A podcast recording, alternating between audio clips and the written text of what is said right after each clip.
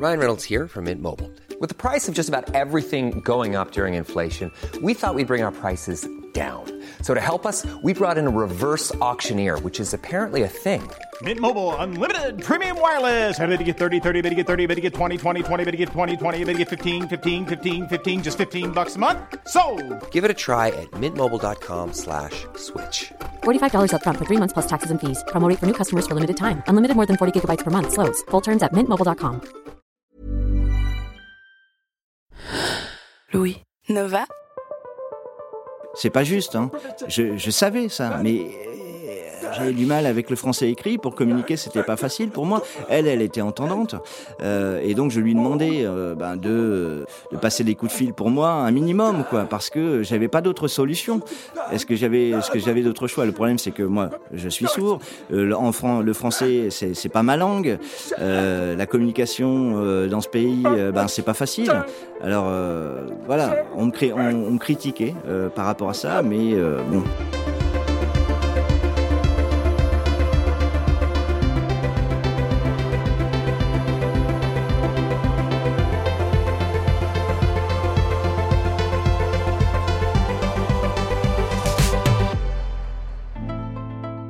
Quelques mois, la journaliste Jeanne-Marie Desnos, avec qui nous travaillons depuis longtemps chez Louis, nous a proposé d'interviewer Marina, Suzanne et Tarek. Marina est la fille de Suzanne et Tarek, et depuis qu'elle est toute petite, elle leur sert de voix parce qu'ils sont sourds alors qu'elle est entendante. Elle interprète pour eux tout ce qu'ils ne peuvent pas entendre.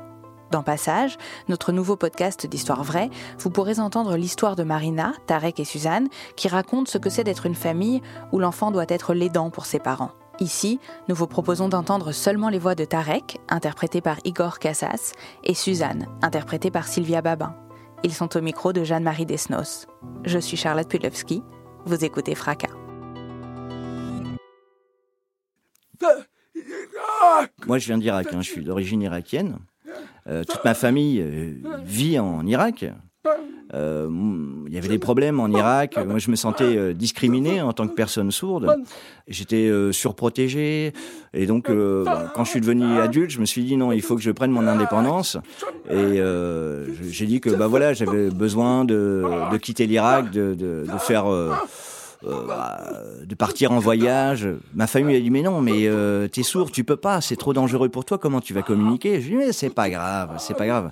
Et euh, j'ai rencontré, enfin j'ai demandé à un ami sourd de m'accompagner. On était en Bulgarie, en Turquie, en Hongrie, en Autriche, en Allemagne, et on a fait tous ces pays-là jusqu'à ce que j'arrive en France. On était ensemble avec avec mon ami. Lui, euh, ben, il, sentait que sa vie, euh, elle était en Irak. Il est retourné là-bas. Moi, je suis resté en France. Je me suis dit, c'est mieux ici. J'ai dit que euh, je voulais pas être euh, continuer à être discriminé euh, en Irak. Et donc voilà, lui est reparti. Moi, je suis resté tout seul ici. Je dormais à l'hôtel, tout seul. Je trouve, je, je trouvais pas de travail. Et donc je suis, je me suis décidé à aller au foyer des sourds pour rencontrer des sourds, échanger avec eux. Euh, et puis euh, je racontais à un ami que j'avais du mal à trouver du travail. Et lui il m'a conseillé, euh, ben, euh, bah, il m'a proposé de, bah, de lui, de me donner un coup de main pour trouver un travail euh, en tant que couturier. Il connaissait un endroit, c'était une entreprise privée, une petite entreprise. Et j'ai demandé donc au patron s'il était possible d'intégrer l'entreprise pour travailler.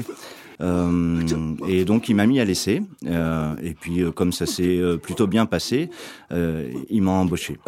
Et puis dans cette même entreprise. J'allais au foyer des sourds, je bavardais euh, avec euh, des amis sourds. Moi, à ce moment-là, euh, bon, je signais pas vraiment en langue des signes française, donc j'essayais de comprendre la langue des signes française, puisque c'est c'est pas la même langue que, que chez moi. Et puis donc petit à petit, je me je m'y suis fait. Par contre, le français, euh, c'était plus difficile. Mais la langue des signes française, je pouvais la, je pouvais l'apprendre. Euh, le français, c'était plus difficile. Euh, et donc, euh, euh, on parlait euh, ben, un petit peu de comment on pouvait, enfin, comment se passait la vie ici en France. Et puis, je retournais au travail. Et une fois, il y a une femme, une amie, qui est, qui est venue à mon travail. Elle était sourde, comme moi, et elle venait d'Espagne. Et euh, donc, euh, elle a été embauchée euh, dans la même entreprise que pour moi, elle était aussi compétente que moi en couture. On ne travaillait pas sur le même poste. Et bon, au bout d'un mois, elle sentait que ça n'allait pas. donc elle a abandonné. Elle est partie. Moi, j'étais un peu désolé parce que, bah, du coup, je me retrouvais seul sourd dans cette entreprise. Tout le, tous mes collègues étaient entendants. C'est pas facile. Donc moi, je passais toute la journée. C'était un travail fastidieux, rébarbatif. Mais il fallait bien que j'ai un travail pour pouvoir euh, payer des factures, euh, pour pouvoir vivre. Et puis, je continue à aller euh, au foyer des sourds, rencontrer des sourds, et puis euh, et puis euh, bah, elle a trouvé cette cette cette femme espagnole, elle a trouvé un travail, elle est partie ailleurs. Et donc euh, moi j'allais dans ce foyer où j'avais l'habitude d'aller et et puis j'ai proposé à cette à cette amie espagnole ben, de venir au foyer. Et, et cette cette amie espagnole a proposé à Suzanne de l'accompagner au foyer.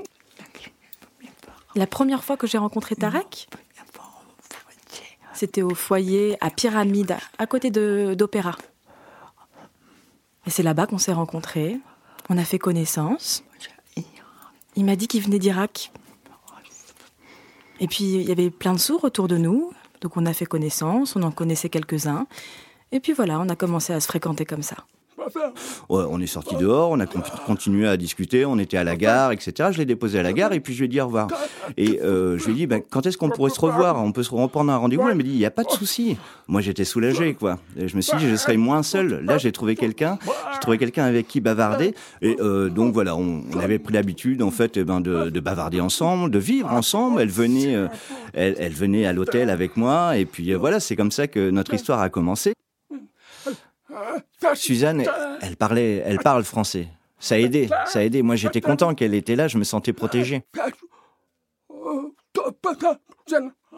Oui, on était souvent ensemble. Euh, on passait beaucoup de temps ensemble. On allait dans les associations, la sécurité sociale, la police, les démarches administratives. Quand on allait rencontrer des sourds, on était toujours ensemble. On était toujours collés l'un et l'autre, quoi. Vraiment, vraiment. On était inséparables. Et moi, dès que je, dès que je me retrouvais tout seul, ça n'allait pas. Je me sentais, je sentais qu'il me, il me manquait ma moitié, quoi. J'étais fier, j'étais fier d'elle, j'étais fier d'être avec une femme euh, comme elle. J'étais enceinte de six mois quand nous nous sommes mariés avec Tarek. Je souhaitais un enfant. Donc, euh, quand je suis tombée enceinte de Marina, j'étais heureuse qu'elle soit sourde ou qu'elle soit entendante on ne pouvait pas savoir à l'avance. Et oh, peu m'importe. Pour moi, ça changeait rien. Marine Année, et je me suis dit, est-ce qu'elle va être sourde, est-ce qu'elle va être euh, entendante? On a été voir bah, le, médecin, euh, je lui ai demandé, euh, est-ce qu'elle est sourde? Il m'a répondu, elle est entendante. C'était un garçon, c'est une fille, c'est une fille, quoi. Et puis, bah, je l'ai vu, je l'ai vu naître. J'ai vu que c'était une fille. J'étais fier, j'étais content. L'important pour moi, c'était d'avoir un enfant. Elle était mignonne, c'était ma fille. On était une famille, on était tous les trois, et euh, c'était c'était convivial de vivre comme ça. C'était ça qui était l'important. Marina marche, Marina parle. Enfin, elle a, on sent qu'elle qu'elle parle un peu, qu'elle essaye. Hein. Elle parlait pas très, elle parle pas très bien. Hein. On sent qu'elle est un peu en retard. Moi, il faut dire que moi, j'ai la voix d'une personne sourde, alors elle, elle, reprend, elle reprend ma voix aussi. Elle apprend à dire maman, maison. Elle apprend à, articuler, à faire des phrases. Et l'orthophoniste me rassure, me dit qu'il n'y a pas de problème euh, notoire euh, et qu'elle parle parfaitement. Marina, euh, elle entend. En fait, elle avait tendance à imiter notre voix, en fait, hein. euh, imiter ma voix, et euh, donc du coup, ben, pour elle, c'était au départ un peu perturbant. Et puis au fur et à mesure, ben, en allant chez l'orthophoniste, en rencontrant des, entendants, ben, elle a, ça lui a permis ben, de, de pouvoir parler tout à fait normalement. Et moi, ça m'a soulagé. Marina, en grandissant, nous a, nous a régulièrement accompagnés. Bon, quand c'était quand c'était des rendez-vous simples, on se débrouillait. Mais parfois, c'était compliqué pendant les rendez-vous euh, médicaux, parce qu'elle était trop petite pour comprendre. Et puis, parfois, euh, euh, la famille avait des maladies qu'on n'avait pas forcément envie de raconter devant la petite. C'était parfois gênant. Par exemple, si j'avais, si je devais parler à, mon médecin de mes de mes règles, bah, c'était compliqué pour Marina de traduire tout ça. Et puis, parfois, on me comprenait, parfois pas, ça dépendait de mes interlocuteurs. Mais ça a été dur quand même. Hein. Quand on m'envoyait euh, un courrier, que je recevais un courrier que je ne comprenais pas, euh, je demandais à Marina de, m'expliquer. Euh, elle, acceptait toujours de, m'expliquer. L'avis d'impôt, elle, savait, savait remplir. Donc elle m'aidait là-dessus aussi. Quand on recevait un courrier de la mairie, bah, je lui montrais aussi. Elle me disait non, mais ça c'est pas une lettre importante. Elle me signifiait quand un courrier était important. Et voilà, en fait, ça a toujours été Marina qui, qui m'a aidé parce qu'elle elle était de culture française, elle connaissait le français, et, donc tout le monde savait en fait hein, que c'est Marina qui, qui m'aidait, quoi. Bah, elle nous aide pour le docteur, pour euh, la gestion des papiers, des impôts, pour l'assurance, toutes sortes de choses. Voilà, nous, nous aide beaucoup au quotidien. Dès qu'on comprend pas, on fait appel à elle. Depuis qu'elle a 3 ans, 4 ans, même, enfin, tout au long de son enfance, Marina nous aide au quotidien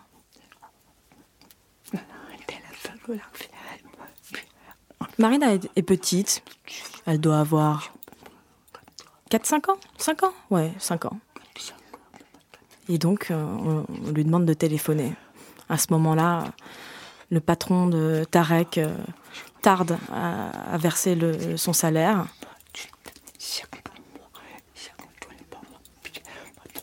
À chaque fois, a un énorme retard. Nous, on a besoin de vivre. on a quand même des enfants. Moi, je, on doit nourrir les enfants et ils ne nous payent pas.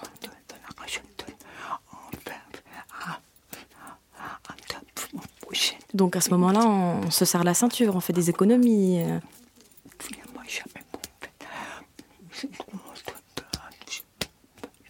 Moi j'ai peur à ce moment-là hein, quand même. Hein. Donc ma, fille téléphone euh, au patron pour demander quand est-ce que vous allez payer papa Et là, c'est vrai que ça fait bizarre qu'une petite fille de son âge euh, appelle euh, le responsable de, mon mari. C'est vrai que ça fait un peu euh, mal au cœur, hein. mais elle l'a fait. Et deux jours après, le patron a enfin versé le salaire à Tarek. C'est vrai que je, je l'appelais, euh, je, je lui demandais trop de choses. Ça me gênait, ça me gênait. J'avais conscience de ça. Et c'est elle, c'est elle qui s'occupait de tout, pas ses frères. Et, euh, et puis on m'a on m'a dit hein, on m'a dit il faut pas il faut pas associer les enfants euh, aux problèmes des adultes. Et je me suis dit c'est vrai qu'ils ont raison. Il faut que je la laisse, il faut que je la laisse tranquille, elle a sa vie à faire quoi. C'est pas juste hein. Je, je savais ça, mais j'avais du mal avec le français écrit pour communiquer, c'était pas facile pour moi. Elle, elle était entendante, euh, et donc je lui demandais euh, ben, de, de passer des coups de fil pour moi, un minimum, quoi, parce que j'avais pas d'autre solution. Est-ce que j'avais, est-ce que j'avais d'autres choix? Le problème, c'est que moi, je suis sourd. Euh, en fran le français, c'est, pas ma langue. La communication dans ce pays, ben c'est pas facile. Alors voilà, on me, on, on me critiquait par rapport à ça, mais bon, c'est vrai que ça me gêne un peu de la solliciter beaucoup. Bah oui, c'est pas facile quand même hein, de s'occuper de, choses de grandes personnes. Euh, c'est un âge où elle avait quand même envie et besoin de fréquenter des, enfants de son âge. Donc oui, peut-être un peu de culpabilité à la solliciter aussi souvent. C'est pas ça, faire un enfant. C'est l'aider à grandir, c'est l'éduquer, euh, la pousser à voyager, euh, lui faire passer de bonnes vacances. Donc oui, c'est vrai que bon, euh, Ça n'a pas été toujours facile. Et à plusieurs reprises, j'ai eu les larmes aux yeux quand même de la situation qu'on était en train de vivre. Oui, c'est vrai. C'était lourd pour elle. Elle avait vraiment un poids sur les épaules. Euh, Il y avait personne pour nous aider. C'est vrai que c'est Marina qui euh, qui m'aidait. Euh, et ça, c'est c'est pas c'est singulier. Normalement, euh, bon, moi en tant qu'adulte, en tant que, que père, je devrais être en capacité de connaître les lois, de me débrouiller par moi-même. Quand j'ai arrêté de travailler, j'ai bon, j'ai arrêté de travailler. Puis quand j'ai souhaité reprendre une activité professionnelle, euh, ma fille m'a aidé à trouver des associations. Mais on m'a bien fait comprendre qu'à un moment, Marina n'avait plus sa place dans, dans ses recherches d'emploi, dans, dans ses discussions d'adultes. Et on m'a poussé à être plus autonome et à laisser la petite à, à sa place. Et c'est vrai que oui, effectivement, ça, me gênait. C'était pas à, cette, à mon enfant de, de s'occuper de moi. Au contraire, c'était à moi de la laisser vivre sa vie. Mais euh, voilà, on avait pris des, quand même des mauvaises habitudes en sollicitant euh, énormément Marina. C'est vrai qu'elle faisait tout et moi rien. J'ai vraiment pris conscience euh, que c'était pas pas bon en fait et qu'il fallait que je me mette un peu euh, à faire des efforts euh, moi également. Mais c'était tellement difficile avec la conseillère.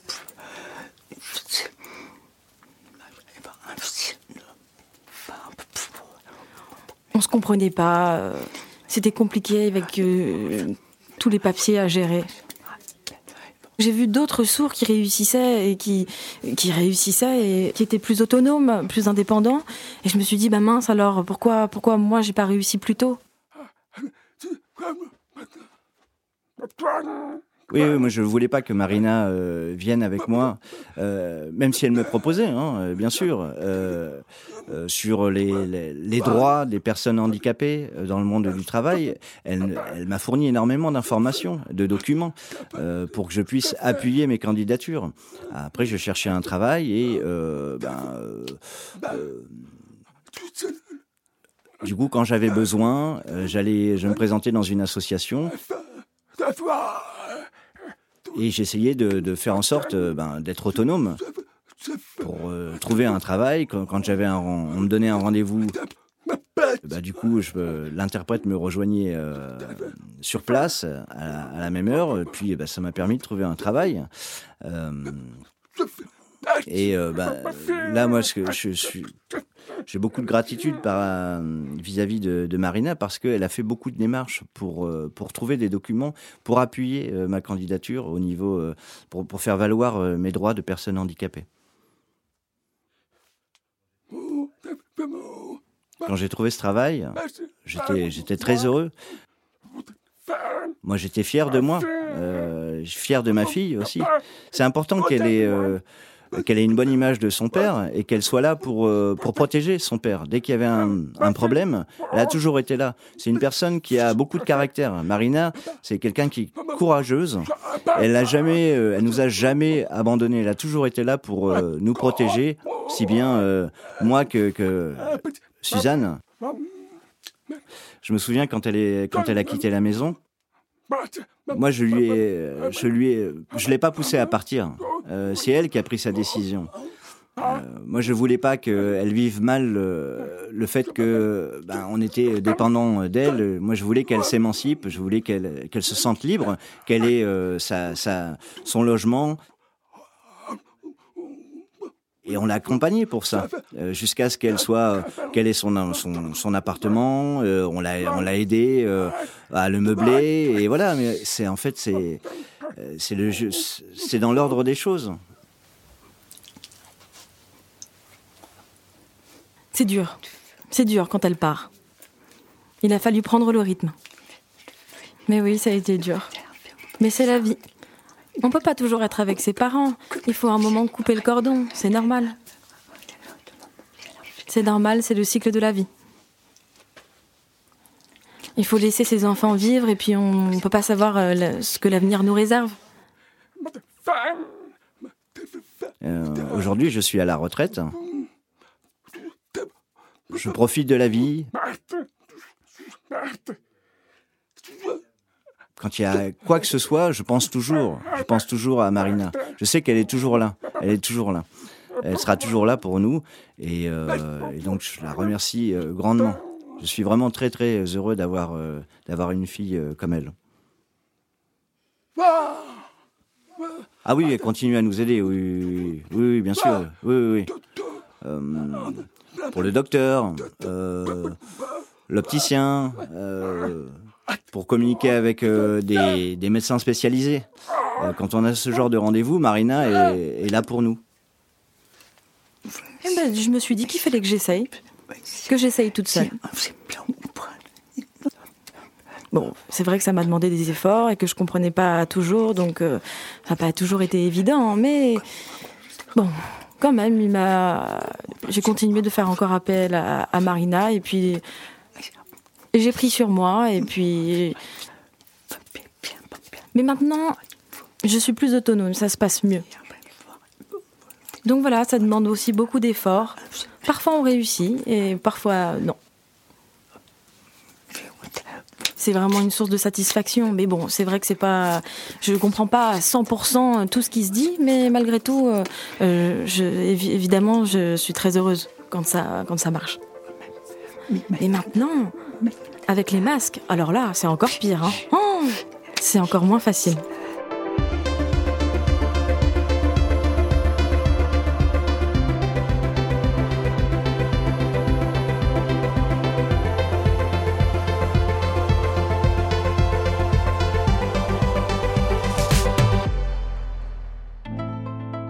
Vous venez d'entendre les voix de Tarek, interprété par Igor Casas, et Suzanne, interprétée par Sylvia Babin, au micro de Jeanne-Marie Desnos.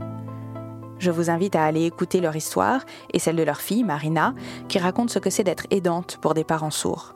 C'est dans Passage, notre nouveau podcast d'histoire vraie, disponible sur toutes les plateformes d'écoute. L'épisode que vous venez d'entendre a été monté par Lucille Rousseau-Garcia, Malo Williams était à la réalisation, la musique a été composée par Valentin Fayot, Fracas est un podcast produit par Louis Média et Radio Nova. Si ce podcast vous plaît, je vous invite à aller commenter sur Apple Podcast, à en parler autour de vous et à découvrir nos autres podcasts, le Book Club ou Travail en cours. Et si vous voulez soutenir Louis Média et nos projets, vous pouvez vous abonner au Club Louis, louismedia.com slash club. À très vite.